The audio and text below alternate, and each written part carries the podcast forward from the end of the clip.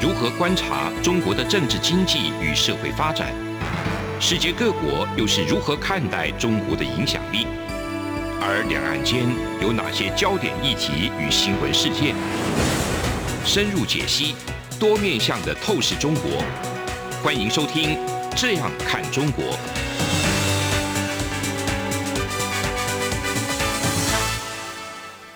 各位听众，大家好，这里是中央广播电台台湾之音，我是主持人陈冠廷。您现在收听的是《这样看中国》节目。那今天非常荣幸邀请到卡斯伯·怀特博士，那他是荷兰的莱顿大学的讲师。那他的研究重点是这个战后的东亚外交和国际历史。那他也非常关注中日的外交政策，还有中日关系。他也对欧盟啊、东亚地区的政策都很感兴趣。先邀请到怀特博士跟各位听众打声招呼。Hello, uh, thank you very much for inviting me. Um, my name is Kasper Ritz, and I'm very honored to uh, speak with you today. 非常感谢怀特博士。我们先请怀特博士先简单的介绍自己。Um, I'm currently a um, university lecturer at the University of uh, Leiden in the Netherlands, and um, this is also the university where I studied myself as an undergraduate and it is the university in the Netherlands that has a very long tradition in the study of East Asia, so both China, Japan, and Korea. Um, so which was the reason why I uh, started studying at this university in the first place. And now 20 years later, I am uh, teaching the next generation of uh, East Asia specialists in the Netherlands. So um, which gives me great pleasure to uh, sort of continue this tradition of our university. 那怀特博士是 荷兰的莱顿大学的讲师，也是在此就读这个大学，他的学士也是在这边呃取得的。那莱顿大学有非常悠久的传统，在东亚的外交啊、历史啊、文化上，特别针对中日韩的这些国际关系历史啊，特别有很深的教学的传统。那二十年后啊，在怀特博士拿到他的学士之后，那当然他也是在其他的这个东亚地区，他特别是日本的同志社大学取得博士学位后，他又回到了这个莱顿大学，继续以东亚研究的专门学者的身份继续执教，延续莱顿大学的这种优良的传统，他也觉得非常的光荣。那非常感谢怀特博士，我们紧接着。进入到今天的主题：欧盟、中国和台湾之间的关系。那想要请教怀特博士，您如何描述欧盟最新的对中政策？在您的有一篇文章说，您说这个梅克尔等欧洲领导人要想要呃有些过去了哈，就是淡化了侵犯人权和价值观的这个担忧。那这对欧洲跟中国的关系有什么影响？那这对台湾的朋友们又意味着什么呢？A very good question. I think uh, currently the views on China within the EU are changing very, very fast. And especially since the COVID crisis, uh, so basically since 2020, uh, many European governments have started realizing that we've been too uh, economically dependent on China, um, which has weakened our international position. And uh, yeah, I, I especially uh, emphasize the German government that you know focused on, on, trade a lot and thereby downplayed um, human rights issues and European values. Um, and generally like the export market for Germany, but for uh, Europe as a whole in China was so essential that it basically weakened our strategic position. Know, there are many uh, companies for which this uh, export market is rather essential, like uh, Volkswagen, maybe the car company is the most famous one. Um, so this meant that Europeans wanted to de-emphasize sensitive issues with China, like human rights, but also Taiwan's uh, position. And that meant that uh, Taiwan only played a very minor role in the concerns uh, for in the concerns of European countries. Uh, but now that sort of people's people are, are a little bit waking up to the threat of uh, China and the difficulties that uh, China is posing for the international system. This uh, means also that Chi- Taiwan's international profile, especially in the European Union, is growing very fast. So much more people now are paying attention to uh, Taiwan's position and the need to also support and protect uh, Taiwan's democracy and sovereignty. 非常感谢怀特博士的分享。那我就简单的意译刚才怀特博士的回答。 那博士所提到说，现在欧盟对中国的看法正在迅速的变化，特别是从新冠危机以来，各国开始意识到在经济上可能过度依赖中国。呃，事实上，特别是德国政府长期以来特别强调贸易，因为中国的的这个出口市场对德国的公司，像是比方说大众汽车来说是非常重要的。那某种程度这也淡化他们对欧洲价值或者是对人权的一些坚持。嗯。也必须要淡化许多敏感的问题。其实对世界各国来讲不敏感，是对中国的敏感问题。所以对德国来说，或者说对台湾来讲，这就意味着这些欧盟的国家或者主要的这些有贸易依赖中国的国家，对台湾的议题上面都必须要把它放在比较次要或者比较小的位置上，以免惹恼中国。但现在这个状况已经发生很大的变化。因为中国的威胁，跟中国想尝试去挑战整个国际的系统。那另一方面，台湾的国际形象也在快速增长。那许多国家开始有一些共识，就是要保护台湾的民族跟主权。那我想请教怀特博士啊，您过去提到说，欧盟可能要制定一些优先考虑进步价值观跟人权的对华或对中政策。那您觉得欧洲呃应该要怎么样去采取？真正的这种实质的这种政策途径来捍卫这些价值观呢？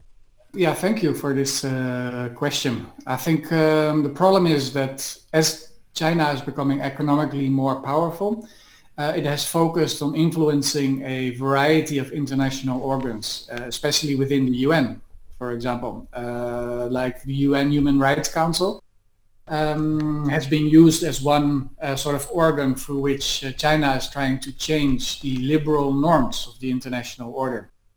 So what I've been saying in the past is that uh, the EU should push back against this and defend, you know, democratic values in these international organizations like the UN. Um, uh, but fundamentally, this also means that we as democratic nations must do a better job in living up to these values ourselves. Uh, so we also have to promote democratic and progressive values internationally in a better way. You know, stop emphasizing only trade, but also emphasize our values um, so that our values are not subservient to trade interests. Um, and this is uh, not just an idealistic argument, but also a strategic argument because um, international order based on these values, on democratic values, is in the interest of democratic nations. 非常感谢这个怀特博士的分享。那他说，中国现在呃，当然随着它的经济影响力成长，那也试图把它的这个总和国力来专注在影响到各种国际机构啊，特别是联合国。那比方说联合国的人权理事会，中国。 试图透过这些机构改变国际秩序的这种自由的规范 norms 哈，那他的观点是说，欧盟必须要反击这一点，要在这些国际组织中捍卫这一些价值观。那从根本上来说，这也意味着我们必须要更好的实践这些价值观，而不是只是屈从于贸易、贸易的利益。而且这也是有战略上的意义在的，因为基于这些价值观哈，民主啊，或者是自由的。价值观的国际秩序也符合这一些民主国家的国家利益。非常感谢怀德博士的分享。节目到这一边，我们先休息一下，稍后再回来。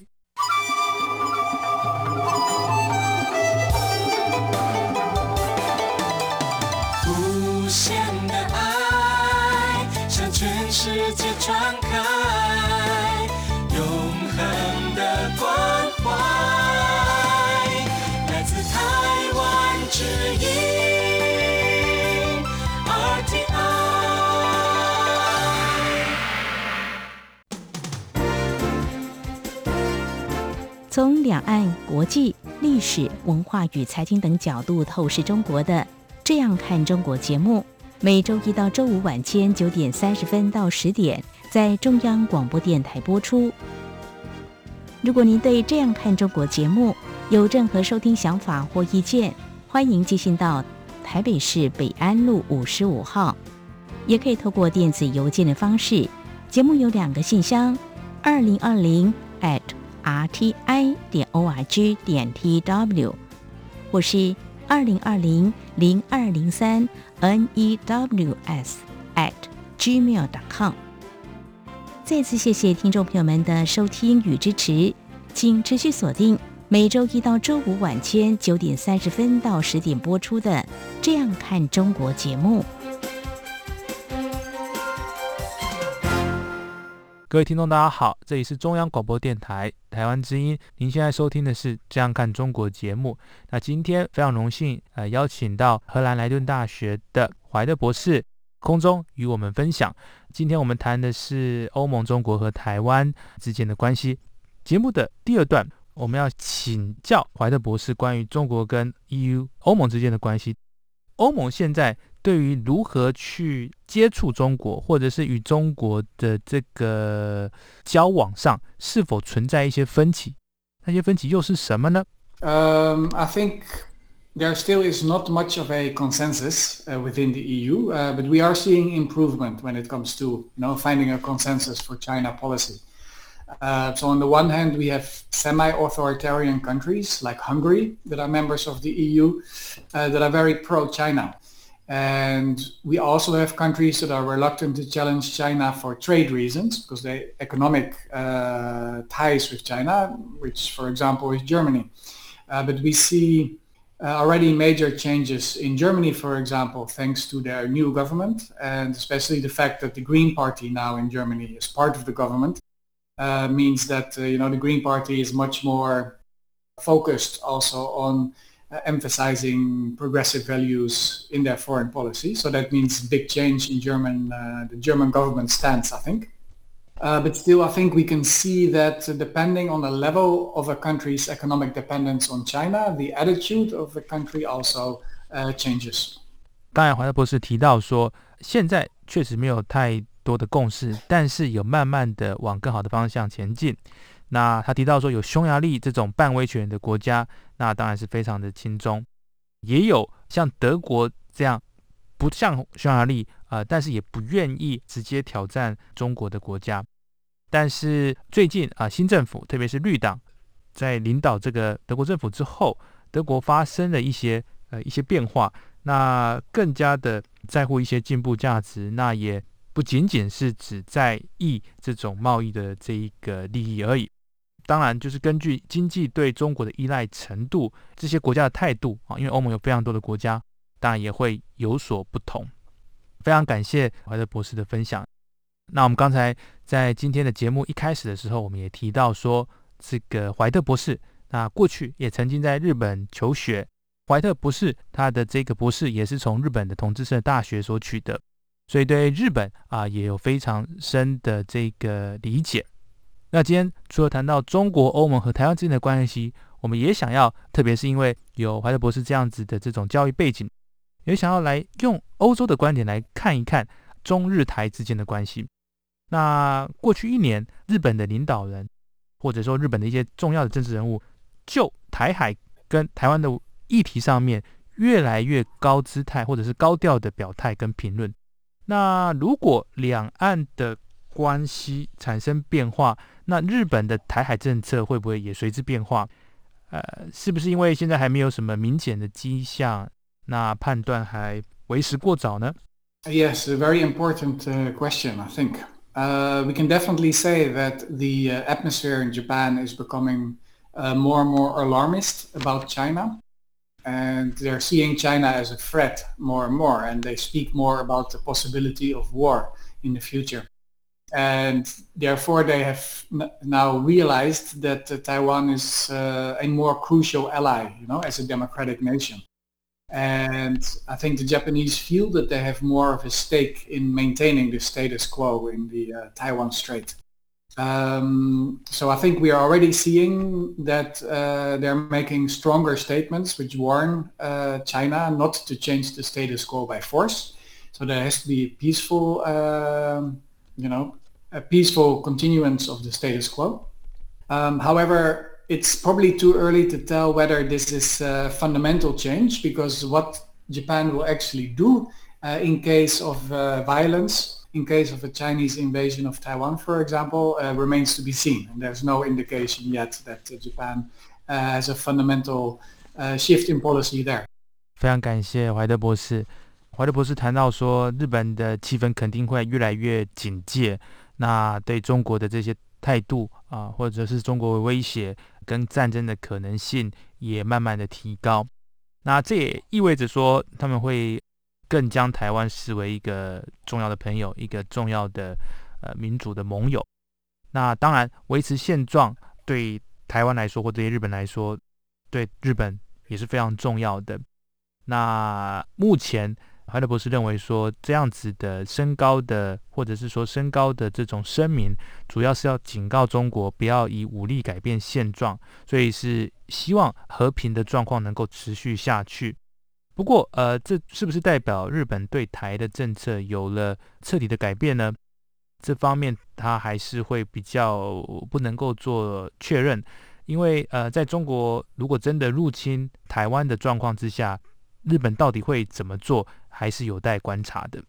那接下来我们要请教怀德博士关于这个不幸逝世的前总理安倍首相的一些问题。那我们大家都知道，呃，安倍总理是台湾的坚定的支持者。那在您看来，他对中日关系的政策有什么影响？那接下来的政府岸田政府是否会就是持续？对台湾更加友善的做法，还是会有一个新的政策来去缓和对中的政策呢？Uh, yeah, that's also a very important issue, I think. Um, I would say that Abe Shinzo's vision is uh, generally widely shared among politicians, uh, especially in his own party, the ruling party, the LDP. Um, only difference maybe is that uh, Abe Shinzo was very outspoken, very clear about his opinions maybe his successors in the LDP, maybe not so outspoken, um, but generally I think the consensus is uh, the same. So that uh, Taiwan sovereignty is of immediate strategic interest to Japan and uh, that therefore also having strong ties with the uh, United States, but also Taiwan therefore is the way forward. So I think um, Japanese government will continue in the uh, same manner that Abe has already started. So I don't see ma- any major change will happen there. 怀特博士提到说，呃，是的，跟他之前讲的非常类似。他认为安倍总理的愿景在执政党、自民党的这些政治人物中是得到广泛的认同的。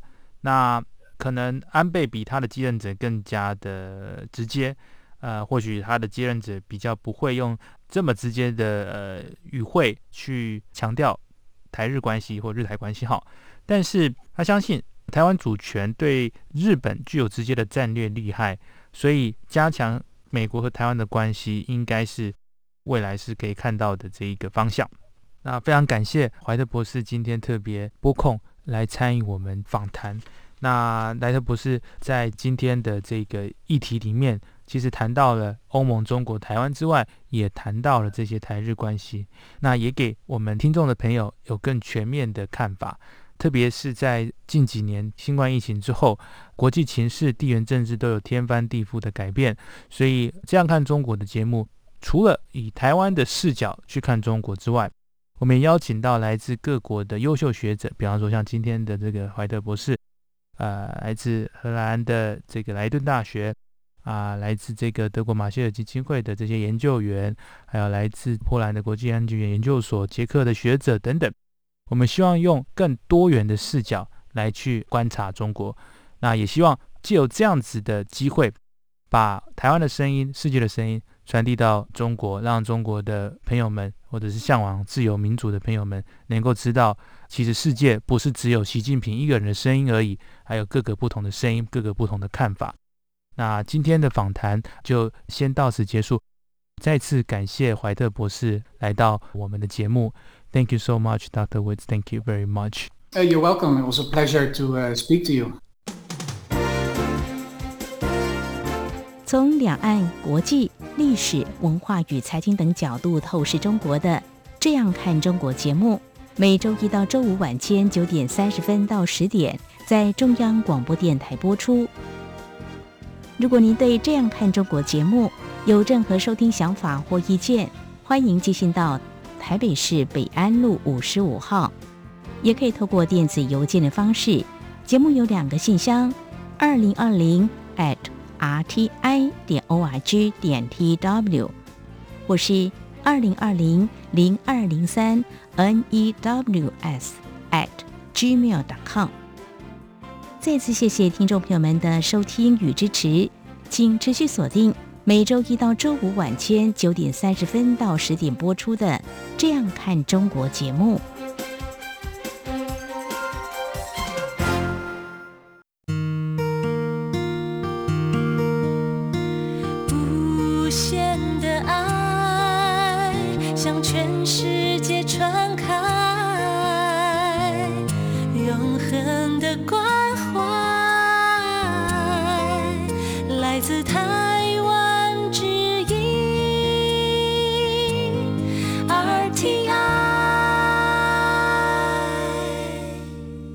这里是中央广播电台台湾之音，我是主持人陈冠廷。您现在收听的是《这样看中国》节目。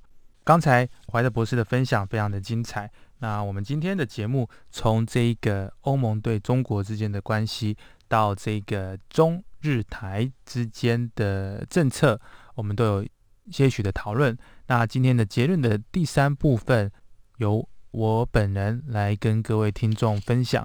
其实我们讲到这个东亚的文化，哈。那艾伦博士以一个欧洲的立场或者说观点来分享他的洞见。那其实台湾在这两三年，因为种种的原因，从工位的议题开始，到半导体的议题，慢慢的已经跃上世界的舞台。那在这快速的被注意到的过程中，当然是令国人都非常的振奋。不过，同时也是让国人有。一点紧张的地方在于，随着中国的国力增加，他们运用他们的国力去影响各个国际机构的实力也随之增加。刚才怀德博士有提到，他们试图去在这个联合国的系统、这人权理事会等等，去影响一些自由价值的一些规范。当然，这些都是我们非常警惕的。那在近几个月。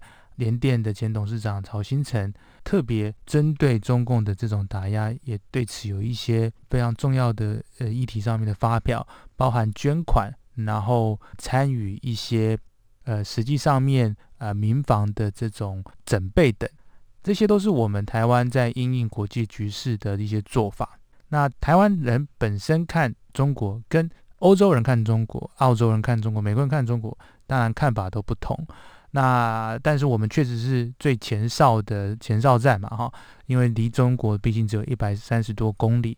那面对中共的威胁，我们是有第一手的这种第一手的讯息。啊，像是刚才博士所提到的，欧盟的各个不同的国家因应中国也有些微不同的立场，因为对中国的贸易依赖程度的不同，他们的反应也随之有所变化。啊，台湾当然某种程度。也可以理解，像东亚国家对中国的这个市场的依赖，就如同欧盟一样，但是又更近啊，那贸易的依赖也更大。呃，不管是台湾或者是中国，我们彼此之间的出口进口都是非常的那种额度都是非常巨大的哈。所以兵凶战危，台湾当然是希望能够尽量去避免这种可能的冲突。那如果像乌克兰跟俄罗斯这样子，发生实际上的冲突的话，那是几百万的难民都会被迫背井离乡，要寻找这一个庇护地。那台湾的状况当然是比较险峻，因为我们没有跟其他国家有陆路连接。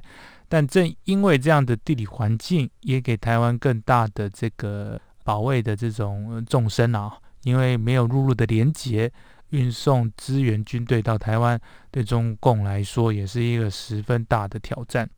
那刚才我们也提到说，欧盟或者说欧洲的各个国家，在这几年来实际感受到中国的这种影响力之后，也在思考怎么样去做反制，才能够除了贸易利益之外，哎呀，也把欧洲的一些价值、哦民主的这种核心的这种看法，能够反映在对中政策上。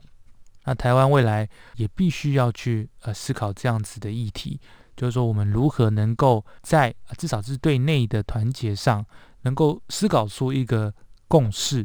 也就是说，不管是我们国内的民进党、国民党，还是甚至是民众党等，能够找到一个大家都能够支持的一样的立场，来去面对呃强权的挑战。也就是说，我们知道贸易上面啊，对彼此之间的依赖很大，但是要怎么样能够不要因为贸易而影响到我们的体制，或者说我们的这种生活模式，这当然也是非常重要。那怎么样能够加强我们跟其他国际社会的贸易的互相依赖，让国际社会能够更加的在台湾遇到重大挑战的时候，不仅仅是能够发声，能够还能够出力，在贸易上面或者在经济上面、科技上面来予以协助，来去贺阻中共进一步的采取进一步的侵犯台湾的可能性，我想也是台湾必须思考的议题。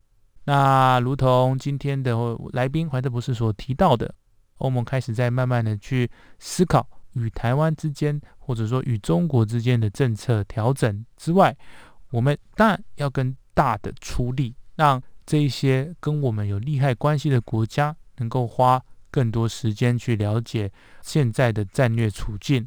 那我们刚才提到这个曹董事长。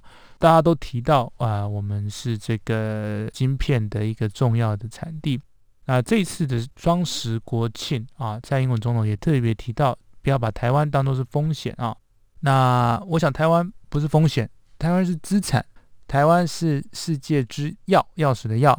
那我们所生产的这样子的不同的商品，对全世界都是有利的。台湾不会只因为啊自己国家的国家利益，然后就。贸然的去，呃，用经济的手段去威吓其他国家，如同中国用经济作为一个武器的方式，台湾是不会做的。所以，跟台湾做生意，保卫台湾，能够确保供应链跟经济实惠啊的产品进入到世界，我想这一个是至关重要的。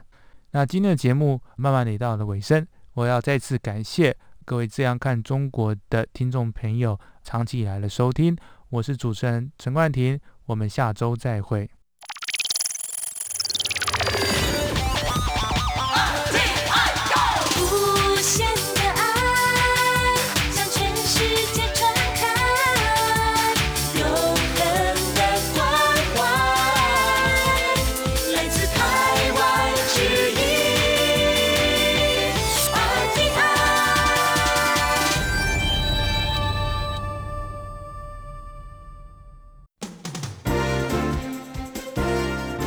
从两岸、国际、历史文化与财经等角度透视中国的《这样看中国》节目，每周一到周五晚间九点三十分到十点在中央广播电台播出。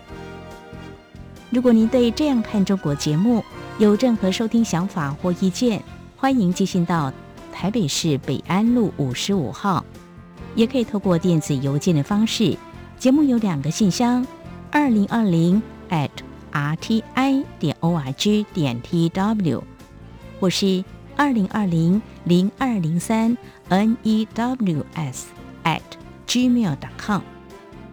再次谢谢听众朋友们的收听与支持，请持续锁定每周一到周五晚间九点三十分到十点播出的《这样看中国》节目。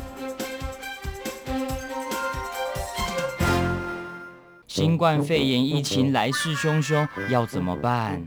别担心，只要确实的勤洗手，就能有效防范哦。对对对，洗手口诀我都记住了，要内外夹攻大力丸，彻底清洁手掌、手背、指背、指缝，还有大拇指跟手腕。最重要的是，整个过程要搓洗四十到六十秒，才算是有效的洗手哦。RTI 中央广播电台，跟你一起守护健康。